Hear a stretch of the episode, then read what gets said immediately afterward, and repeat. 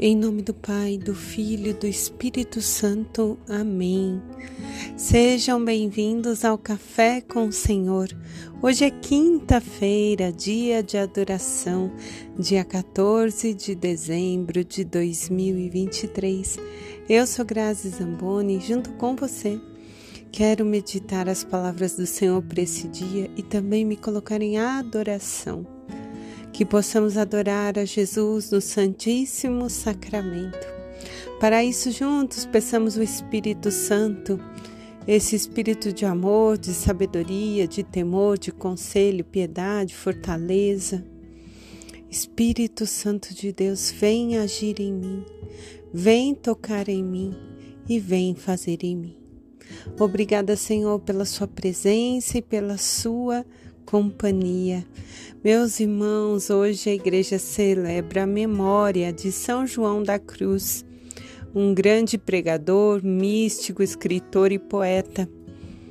Ele, aos 20 anos, entrou para o Carmelo, onde recebeu uma formação muito boa e teológica, e ele foi companheiro de Santa Teresa de Ávila, confessor das Carmelitas, com quem compartilhou seu projeto, né? Ela compartilhou o projeto de reforma do Carmelo, e isso custou-lhe grandes sacrifícios, incompreensão e até expulsão do convento.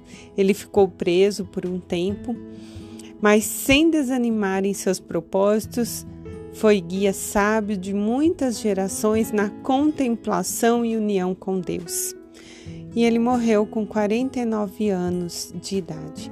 E é nesse sentido da mística, de nos unir a Deus nesse dia de adoração, assim como São João, que aquele momento em que nós nos encontramos ali diante do Santíssimo, nós possamos só silenciar e deixar com que o Senhor leia o nosso coração. Que no silêncio a gente possa encontrar com Ele, deixar com que Ele vá tocando em nós aquilo que é necessário ser mudado, transformado, para que a gente possa continuar o nosso caminho para a vida eterna. E meus irmãos, nesta caminhada, né, estamos já quase a dez dias do Natal. E o profeta Isaías, na primeira leitura, capítulo 41, versículos do 13 ao 20, ele relata a volta do exílio.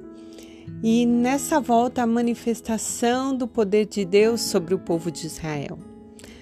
Um novo tempo estava começando e a palavra vem dizendo assim: Não temas, estou contigo. Sou o Senhor teu Deus e te seguro pela mão. E o que que essa palavra traz para nós hoje, como naquele tempo? Deus é um Pai. E assim como o nosso Pai aqui da terra, quando vê um filho pequeno começar a andar, dá a sua mão. Estende a mão para que a criança não caia. Aquele povo estava tendo uma segunda chance na volta do exílio e Deus está então estendendo a mão direita, diz aqui na palavra, para que eles caminhem juntos. Mas Ele fala conosco hoje também.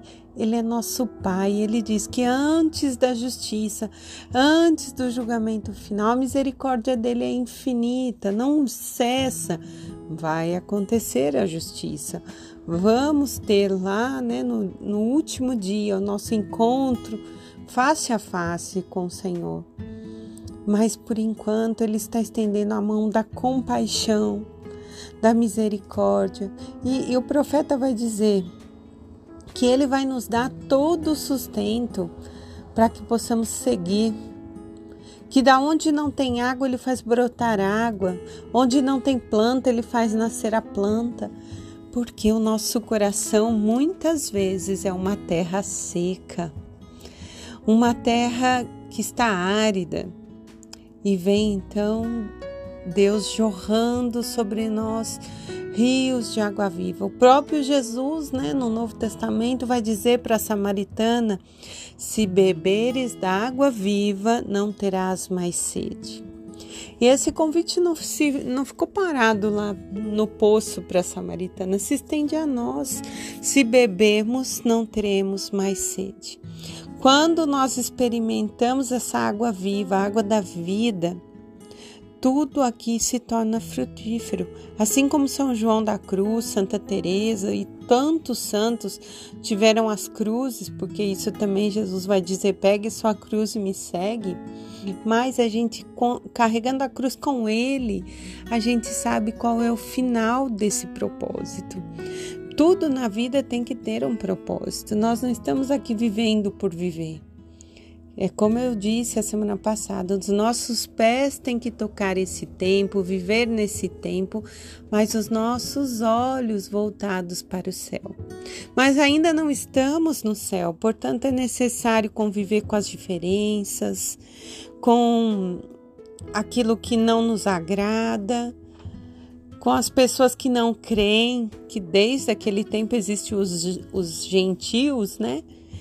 Porque ter uma espiritualidade, uma religião não nos torna melhor, porque o Senhor nos ama igualmente aos gentios, aos não gentios, aos judeus, enfim, a todos. Então nós pedimos para o Senhor, como o salmista vai dizer no 144, Misericórdia e piedade és tu, Senhor. O Senhor é amor, ele é paciência e é compaixão. E dentro desse vaso que se encontra amor, paciência e compaixão, que nós possamos entregar o nosso coração para que essa água jorre sobre nós. E na leitura hoje, meus irmãos, do Evangelho de São Mateus, capítulo 11, versículos do 11 ao 15. Esse evangelho costuma muitas vezes é, ser um enigma para algumas pessoas. Por quê? Jesus vai dizer sobre João Batista. E ele diz: Entre os nascidos de mulher não tem ninguém maior que João Batista. No entanto, o menor no reino dos céus é maior do que João Batista. Desde o tempo de João Batista até agora, o reino do céu sofre violência e são os violentos que o conquistam, pois todos os profetas e a lei profetizaram até João. E se quereis acreditar em mim, ele é o Elias que devia voltar. Ouça quem for capaz. Então Jesus é muito claro aqui ao falar que João Batista foi o maior dos profetas, que nasceu humanamente, né, de, de uma mulher, mas também ele deixa claro que ele é o menor no reino dos céus. E muitos daí interpretam essa última linha como reencarnação. A nossa doutrina não acredita nessa reencarnação. Nós somos nascidos e vamos todos nascemos e morremos e vamos um dia ressuscitar. Tá lá na carta de Hebreus. Vamos ter o nosso corpo ressuscitado para o julgamento final. Um corpo assim como o de Jesus que ficou desfigurado e ressuscitou glorioso. Por isso Jesus, né, nos nos mostra através da sua ressurreição. Então, o que nos difere do Espiritismo é que nós cremos na ressurreição da carne.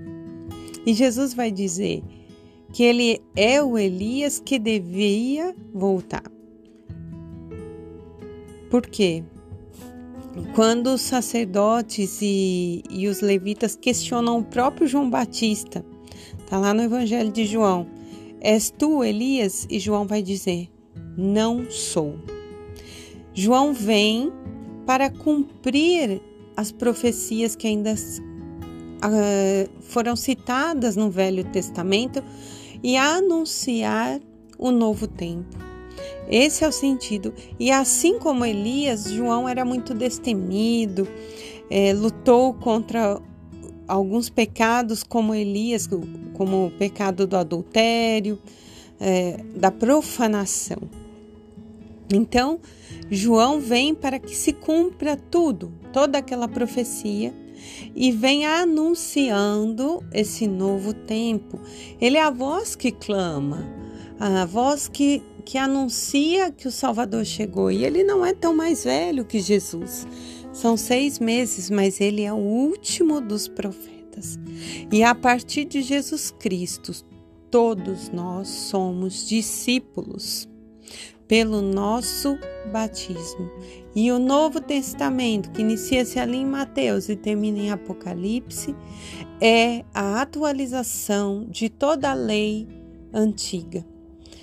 Quem segue o Evangelho, por isso que a gente sempre lê uma leitura do Antigo Testamento associada a um salmo e ao Evangelho.